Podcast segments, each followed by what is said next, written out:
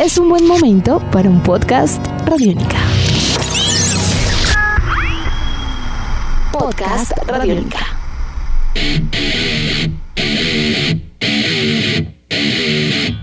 Bienvenidos a esta nueva emisión de Podcast Rock and Roll Radio, un producto de Radiónica desarrollado por el señor Andrés Durán, arroba Andrés Durán Rock, y quien les habla Héctor Mora, arroba Mora Rock and Roll, bajo la producción de Juan Jaramillo, Jairo Rocha y la captura sonora de Andrés Cristancho.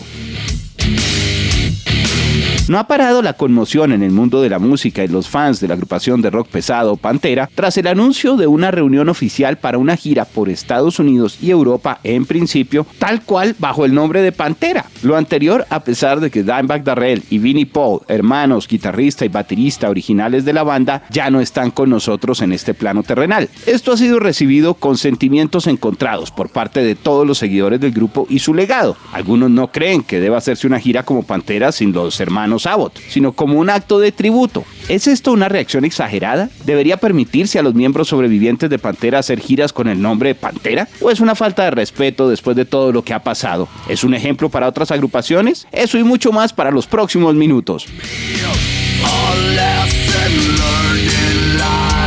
Andrés, como es habitual, un placer estar con ustedes el día de hoy en un podcast, digamos que de muchas preguntas y me atrevo a decir que muchas opiniones, pero pocas respuestas únicas, porque aquí todo el mundo tiene derecho a opinar.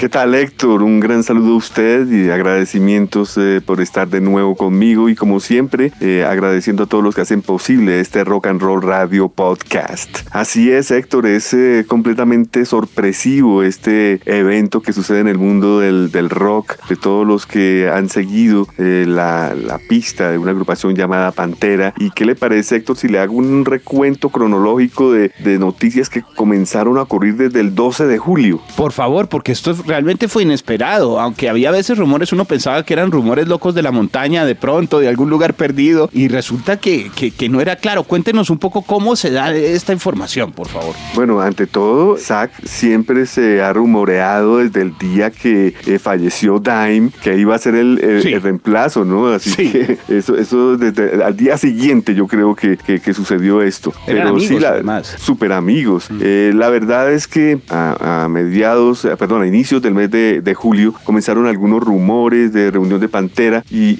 el primer despiste es que el primero en hablar fue eh, Rex Brown diciendo que no iba a ser Zack.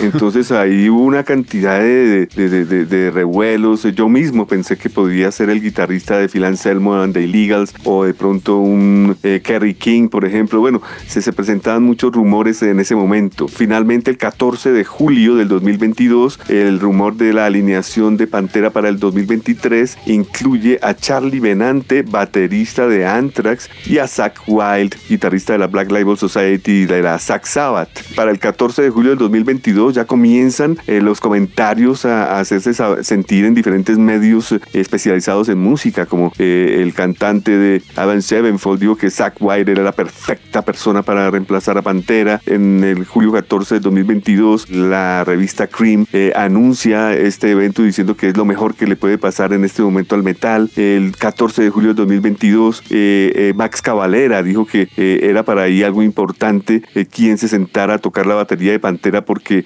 según él, Vinnie Paul era irreemplazable. El 14 de julio se hace ya oficial de que Zach Wild y Charlie Benante van a hacer una gira con los miembros sobrevivientes de Pantera. Eso fue el 14 de julio, ahí sí, mejor dicho, se, se, se, se mueve el avispero de una manera impresionante ya comienzan a, ya comienzan a decirse que Pantera va a ser el headliner del famoso festival de México Hell and Heaven Festival. Eh, el 17 de julio del 2022, Zach Wild dice que está más allá de, de, honrado de hacer parte en esta, en esta gira de Pantera. Eh, él dice que es toda una celebración. El 18 de julio, eh, Phil Anselmo y Rex Brown dicen que van a salir de gira bajo el nombre de Pantera y ahí a una vez comienzan más comentarios aún. el el cantante de Darkness de la agrupación inglesa dice que esto no puede ser así, eh, que no está de acuerdo. El 19 de julio Max Cavalera vuelve a decir que, que, que, él no está de acuerdo tampoco con esto. Rex Brown dice el 20 de julio que él está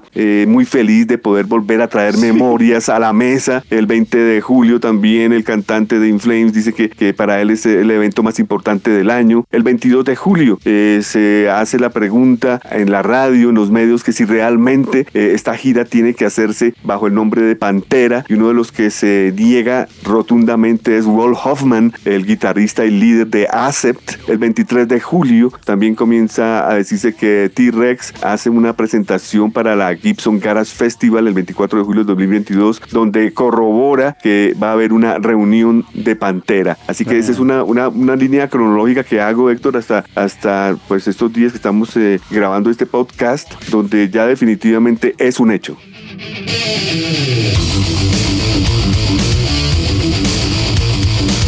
Es un hecho, Andrés, y de una manera también, eh, digamos, eh, grande, porque la expectativa es fuerte, eh, a la par prácticamente con el anuncio en diferentes medios de comunicación internacionales y las redes respectivas de, estos artistas o de la misma banda, lo que queda, se anuncia este regreso firmado además para Booking a nivel norteamericano con Denis Arfa, con Peter Papalardo, quienes son pesos pesados dentro de la industria y pues con un management que en estos momentos desarrolla una empresa de nombre One Degree Music Entertainment para lo que es el legado de Pantera como tal. Lo administra Scott McGee. Digamos que aquí todos los representantes de, de estas empresas que están involucradas son muy grandes. Esto no es para una reunión en bares pequeño, no es de pronto para un par de teatros. Eh, se plantea un regreso, digamos, nutrido, fuerte y, digamos, con, con, escenarios, con una serie de cosas que hacen ver este proyecto con, con toda la seriedad por el lado de pronto de la industria, con toda la pasión de algunos músicos y de los eh, seguidores del grupo, pero no deja de ser extraño. Es que son muchos frentes para analizar y más con lo que usted nos comenta, donde tantas personas estuvieron involucradas, opinando, muchos cercanos al grupo, ¿no? Ojo, porque casi todos los nombres de la gente que usted mencionó fueron personas que estuvieron cercanas o a la banda cuando estaba activa o a los Darrell también cuando estaban en vida o siempre mostraron su afinidad y, su simpatía por, eh, por el sonido de Nueva Orleans y demás, ¿no? Eh, son el mismo parche. Pero es una situación eh, compleja.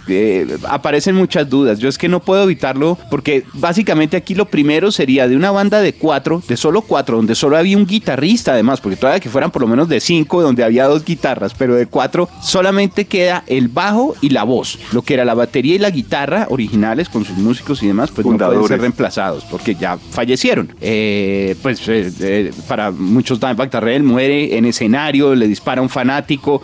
años después, Vinnie Paul muere en su sueño de una falla cardíaca. Digamos que todo se sucedió demasiado rápido y yo yo creo que los mismos fanáticos no alcanzaron a asimilar qué había sucedido porque las relaciones dentro del grupo hacia el final no eran muy buenas, ellos habían terminado con la banda, los hermanos Abbott se habían ido a otro grupo, entonces todo era como disperso. Y dice uno, bueno, está bien, ¿quién tiene derecho o no tiene derecho si son los originales a, decir vamos a reactivar el grupo? Porque uno dice, bueno, por lo menos ahí están dos originales. Peor sería, y se han visto casos, agrupaciones, eh, muy válidos ejemplos, en donde solo queda uno de los originales y aún con, con esos cambios, pues la marca sigue siendo exitosa y reconocida por, por los medios y, el público. Pero yo creo que aquí el tema aparece realmente la inquietud es, ¿tienen o no tienen derecho, así hayan formado parte del grupo, de utilizar toda la marca? Y a partir de esa, de esa inquietud, pues creo que se pueden aclarar muchas cosas. Héctor, tiene usted toda la razón. Desde que esto ocurre en julio del 2022, que se anuncia que, que Rex Brown y Phil Anselmo reúnen eh, para el 2023 a Pantera, eh, primera gira que se realiza después de 22 años de no hacerse, con Zach Wilde y Charlie Benante eh, llenando los espacios de los hermanos Abbott, pues no es fácil asimilarlo. Recordemos que Phil Anselmo ha lanzado discos por su lado como solista eh, con, con, los Illegals, eh, también eh, ha tocado música de Pantera con ellos, no es algo nuevo.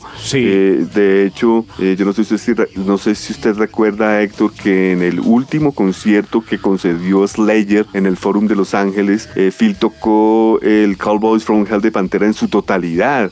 luego hizo gira tocando también discos completos de Pantera. Recordemos que Rex eh, eh, hizo sus, eh, sus producciones con Kill Devil Hill, también estuvo participando en otros subproyectos. El hecho es que, ¿qué pasó? la pregunta es esa, ¿qué pasó? ¿Por qué Phil y Rex se unen y traen de nuevo el nombre de Pantera? Y pues, como usted lo dice, Héctor, llamando a amigos cercanos de la banda, porque son muy cercanos los que tienen que estar para llenar el espacio de los dos hermanos, y, y así sí lo son, ¿no? Recordemos que Charlie Benante, ¿cómo no va, cómo no va a ser amigo y hermano de, de Dimebag y, de Vinny cuando ellos tocaron en uno de los discos de, de Anthrax eh, canciones? Eh, ¿cómo, ¿cómo, uno no se va a sorprender, cómo uno no va a, decir que no este Zack cuando él ha dedicado canciones después de que han fallecido eh, sus hermanos? Así que aquí lo tenaz es que no se está recordando a Pantera a manera de tributo. yo no, yo, yo no estoy de acuerdo que se esté vendiendo como Pantera, Héctor. No, no veo por ningún lado que se esté rindiendo tributo a los hermanos. Veo, eh, y, lo que veo, Héctor, es que se está aprovechando algo. Y es que la música de Pantera, yo no sé si usted se ha dado cuenta, la música de Pantera a través de los años eh, eh, está en otro nivel. Está, está, no es un grupito X. Cobró más fuerza. claro, es, es, es, una cosa impresionante cómo, cómo el, el, grupo ha tomado tanta fuerza. Yo sé que hay muchísima gente, muchísimos metaleros que no vieron a Pantera. Yo creo que el, el 80%, de pronto el 90% de los mm. colombianos no lo vieron porque no estuvo aquí en nuestro país. En esa época no venía nadie por acá y, pues yo entiendo que hay mucha gente que, pues que quieren verlo, pero pues esto es solo la mitad, Héctor. Los que lograron el sonido de la banda pues fueron Vinnie Paul y Time. Ellos fueron los que hicieron el sonido.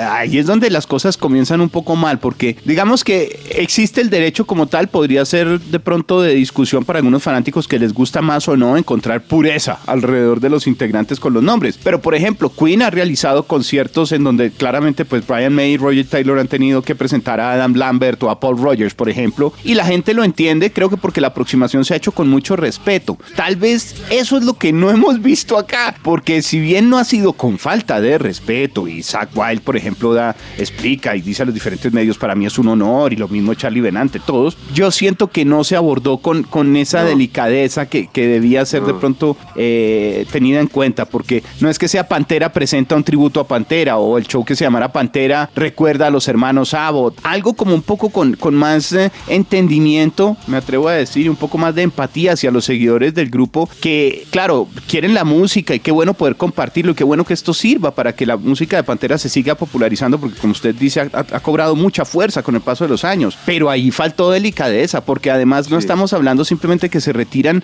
o que desaparecen dos músicos, sino antes de, morir, tanto Dimebag como Vinny, el grupo estaba mal porque la relación no estaba del todo fluyendo entre ellos, y hubo problemas, hubo discusiones y ni hablar si quisiéramos entrar en detalle de las declaraciones de Phil Anselmo en su momento en donde decía que a Dimebag Darrell alguien tenía que ponerlo en su lugar porque no se lo aguantaba y pum, lo mata un fanático en escenario. Entonces eso es algo con lo que tiene que cargar en su conciencia todavía y que fue muy cuestionado y los medios lo, manifestaron, los fanáticos del grupo, claro, no pueden echarle la culpa a Phil Anselmo de eso, pero sí de alguna forma, digamos que esas declaraciones fuera de tono y demás llegaron, eh, pues por cosas del destino también en momentos que no fueron muy bien recibidos porque luego sucedió este incidente, entonces había peleas, había fricciones, no hubo content, no, no es que se hubieran eh, eh, de pronto reunido y hubieran llegado a, a amistad, a un nivel de amistad y arreglar la situación de nuevo entre ellos. Esto quedó mal. Entonces, y luego Vini estaba molesto con Phil Anselmo, obviamente, por las declaraciones que dio después de la muerte de su hermano. Y dice, este lo único que ha hecho es alimentar odios, cosas así, y tampoco se arreglaron. Entonces, que ahora regresen a usar la marca sí me parece raro, perdón. De, hecho, perdone que lo interrumpa. Es que me, exalté. Héctor, no, es que tiene razón usted. Los dueños del grupo eran los hermanos eh, Darrell. Y, y recuerdo perfectamente que cuando se acaba el grupo, grupo y, le dicen a ellos que, que, que, que el grupo tiene que, continuar, que esto, que lo otro, eh, ellos están ya abordándose en, en el proyecto, ¿cómo se llama? En Damage Plan. Damage eh, Plan, sí. Damage Plan, casi se me olvidó el nombre, gracias. Ellos estaban sumergidos en su proyecto Damage Plan. Luego de Damage Plan fallece Dime y, comienzan a haber rumores de que, bueno, eh, hay que rendir tributo a, a, Dime porque ha muerto, hay que reunir a Pantera con Zack y tal. Y Vini decía, no, Pantera ya se acabó no, Pantera es como Led Zeppelin. Si no está mi hermano, no hay Pantera. Y eso lo decía Dimebag en vida. O sea, para él era un no rotundo. Y ellos eran los dueños del letrero de Pantera. Así que, eh, eh, Héctor, si le yo estoy seguro que si le preguntamos a Zach, si le preguntamos a Charlie Benante o a quien sea que, que hubiera llenado este espacio, ninguno sería capaz de decir que este proyecto son Pantera. No, claro, estoy de acuerdo. Estoy de acuerdo. De hecho, en, traduciéndolo a nuestro idioma, ya hay algunas declaraciones de Zach Wiley donde dice que está feliz y todo, pues que sí es Pantera, pero que obviamente no es Pantera, porque no pueden estar todos los de Pantera. Él, él creo que ha sido la cara amable y respetuosa un poco frente a declaraciones a los medios sobre cómo abordar esto, que está muy bien porque habla pues bien de Zack, eran amigos, eh, muestra otra actitud, él incluso dice, vean, yo en mi banda y conocí hemos rendido tributo a Randy Rhodes tocando discos enteros en donde tocaba Randy y es una manera de difundir su música y, exaltar su trabajo y todo, entendible, está bien, lo, está claro, pero realmente eh, han tenido presente que, que ante esta situación no pueden ocultar el decir, hombre, es una reunión, pero no es Pantera. O sea, es Pantera, pero no es Pantera. Exactamente. Héctor, hay que, hay que tener claro una cosa que de pronto lo olvidamos, y es que este es el music business, ¿no? Mm. El gran negocio de la música, y como su nombre lo dice, es negocio, y pues eh, eh, eh, los, que, los que quieren tener a, Pantera en el 2023, pues son muchos. Usted se imagina cuántos promotores de festivales mm. quieren tener a Pantera en su cartel. Allá hay dinero grande, Big Money, Héctor. Eh, ellos están aprovechando de que hay mucha gente que nunca los vio en concierto y como yo le decía, esta música ha tomado otro valor. Eh, ahí está el signo peso, eh, dólares. Es, es, claro que para usted, para mí, para diferentes medios importantes del mundo entero nos tomó de sorpresa. Esto es una total sorpresa. Como usted lo ha dicho, Saga es el único que ha hablado, Charlie no ha dicho nada y por supuesto Phil y Rex menos. Ellos ya hablarán porque tienen que hablar en algún momento cuando esto arranque. Pero esto ha sido una gran sorpresa, fue muy hermético y, pues esto pues eh, toca muchas emociones. Eh, eh, lo triste aquí, Héctor, que hay que decirlo de frente porque es así, porque el negocio de la música es desagradecido, es rudo, es sanguinario, es que a la gente no le importa, Héctor, a la gente no le importa la alineación, el ejemplo de estos Guns N' Roses, ¿no? Sin Steven Adler, sin Easy, que es el duro, la gente va y llenan estadios. El ejemplo de Kiss, sin Peter, sin Ace, también a la gente no le importa. Motley Crue, que rompió el contrato, tampoco le importa a la gente, están llenando estadios, Héctor. Después que habían dicho que no iban a volver a tocar juntos y que era seguro y por contrato, que no había otra gira. Lo que yo quiero hacer es una especie de paralelo, Héctor, a ver si usted está de acuerdo conmigo de, de, de, a lo que yo me refiero, que la música de Pantera está en otro nivel y, y, en otro avalúo, digamos. Es que tomemos a Metallica, por ejemplo. ¿Recuerda usted que Metallica dijo que ellos no iban a hacer balada? Eh, Metallica en su momento en el Kill Em All, en el Ride the Lightning, eran la banda menos comercial y antirradio de todas las bandas en la historia. De hecho, recuerdo que la única emisora que tuvo eh, la gallardía de programar a Metallica fue la KNAC en Los Ángeles. De resto era muy pesado y, pues eran totalmente anti, antirradio. Luego se volvieron totalmente radioamigables y hoy en día son una de las bandas más importantes de rock en el mundo. ¿A qué me refiero yo con esto, Héctor? Es que Pantera nunca tuvo un hit. Eh, una cosa es que llevaron al puesto número uno el álbum Far Beyond Driven, cosa que no lo había hecho ninguna agrupación de metal extremo, porque eh, eso es claro, eso es una cosa, pero ellos nunca tuvieron hits radiales, ni baladas, ni acercamientos como Metallica lo hizo, que a mi manera de vender se vendieron, Héctor. Eh, hay que decirlo claro, así hay mucha gente que le duela o no, pero pues Metallica dijo que no y después dijo que sí. Cuando dijeron que sí se les fue la mano, pero bastante. El hecho es que cualquier emisora de rock clásico que usted prenda, eh, en cualquier parte del primer mundo suena metálica con Enter Sandman, se lo juro. Eso es automático. Mientras que, nunca va a usted escuchar Pantera, nunca. Sí, no, no va a sonar eh, Walk de un momento a otro o, The Great Sound and Trent o cosas así. nunca. Eso no va a pasar. Así que el atractivo monetario, eh, de emociones, etcétera, del regreso de Pantera es inminente. Hay mucho dinero. Estaba escuchándolo ahora y en su análisis me parece que, coincido y no lo había dimensionado frente a ese signo eh, de dinero y en este caso pues de dólares eh, y todo lo que implican, porque tal vez estamos apenas analizando algo que, que, o por lo menos en mi caso, estoy dándome cuenta de algo que mueve tantos, tantos miles y miles y miles de dólares que hasta la selección de los reemplazos en medio de todo yo creo que tuvo algo que ver también el proyectar cómo sería la recepción a nivel de ingresos frente a ello, porque bueno, Charlie Benante y Zach Wild sabemos, si usted lo mencionó, mencionado, eran amigos de, de los hermanos Abbott, estuvieron en el funeral de Vinny, hablaron eh, todo en el de Dimebag también, es clara esa intención. Pero honestamente, claro, el tener el baterista de Anthrax y tener usted de, eh, a Zach Wild de, Ozzy Osbourne o de la Black Label Society da mucho nombre, porque incluso existen otros guitarristas que yo estaba analizando, porque estuve escuchando justamente mucha música de Pantera antes de grabar este podcast para tratar de purificar mi alma y tomar una, una decisión sin apasionamientos, calmada.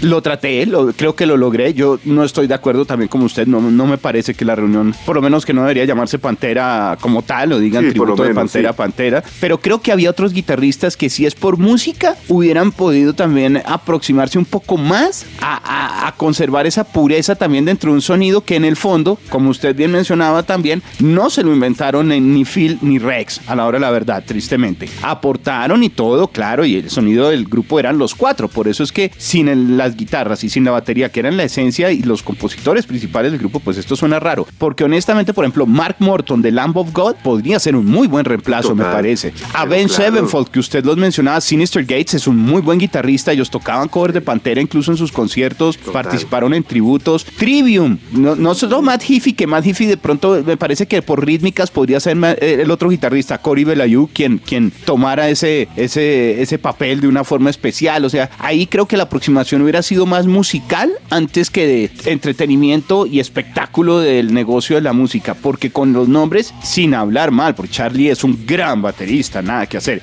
y Zach Wild, pues fabuloso, pero yo no los veo tan ahí. Por ejemplo, Zach Wild me parece que es un, un, guitarrista de solos, de, de, una línea mucho más rock, hard rock y demás, que no veo, creo que a él le va a tocar medirse en los solos un poquito allí antes que fluir con lo otro. Entonces, no sé. No, usted tiene toda la razón, Héctor. Eh, eh, eh, todo esto estaba hermético y cuando hicieron la selección de estos dos músicos tuvieron que detallar perfectamente todo porque está claro que esto es momentáneo. Esto puede ser por unos 5 o 6 meses en el 2023 mm. porque es claro lo siguiente, Héctor. Si usted hace un análisis de los invitados a Pantera, entre comillas, está claro que Zack ya no está con Ozzy porque en el último disco de Ozzy apenas hace unos aportes, pero ya no aparece como integrante de él. La Black Label acaba de lanzar disco, ya hizo gira, eh, Zack Sabbath está en receso, o sea, él puede hacer el trabajo, por decir algo, y no tiene problema. Charlie, por el lado de Anthrax, acaban de lanzar un concierto, no han lanzado ninguno en estudio, así que también puede adaptarse el próximo año a hacer, hacer festivales y toques especiales. Y esto creo que usted es muy sabio. Esto fue eh,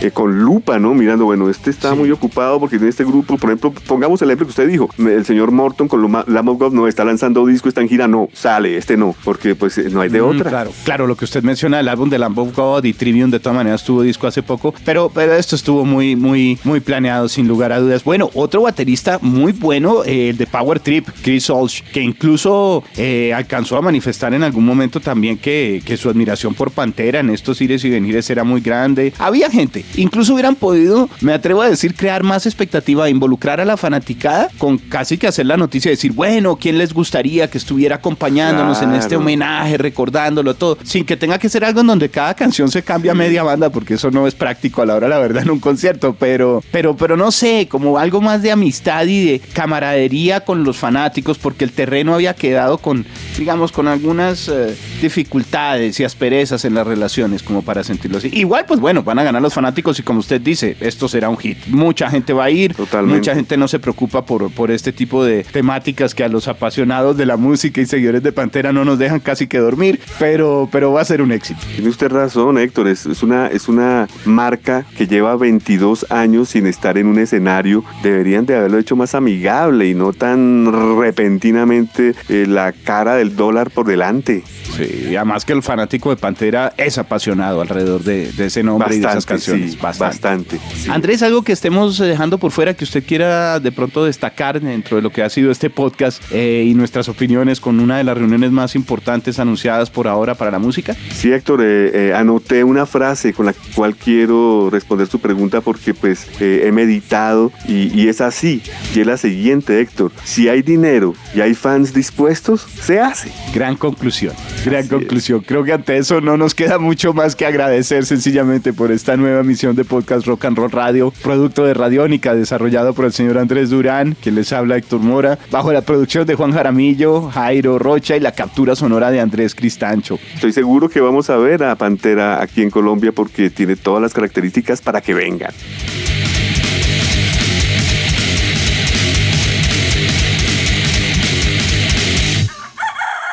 Hola, soy Fausto García Calderón. Hago parte del equipo de paz de Radio Nacional de Colombia y quiero invitarlos a escuchar Inquebrantables, Voces del Cambio, la serie de podcast en la que les traemos historias de gente excepcional que está cambiando la historia en lugares a los que ha llegado la paz. Sigan estos relatos que traemos desde las regiones colombianas cada mes. El triunfo se con la dulzura Encuentren este podcast en cualquier plataforma de distribución que prefieran y en nuestra página web Radio Nacional Co. Nuestros podcasts están en radionica.rocks, en iTunes, en RTVC Play y en nuestra app Radionica para Android y iPhone. Podcast Radionica.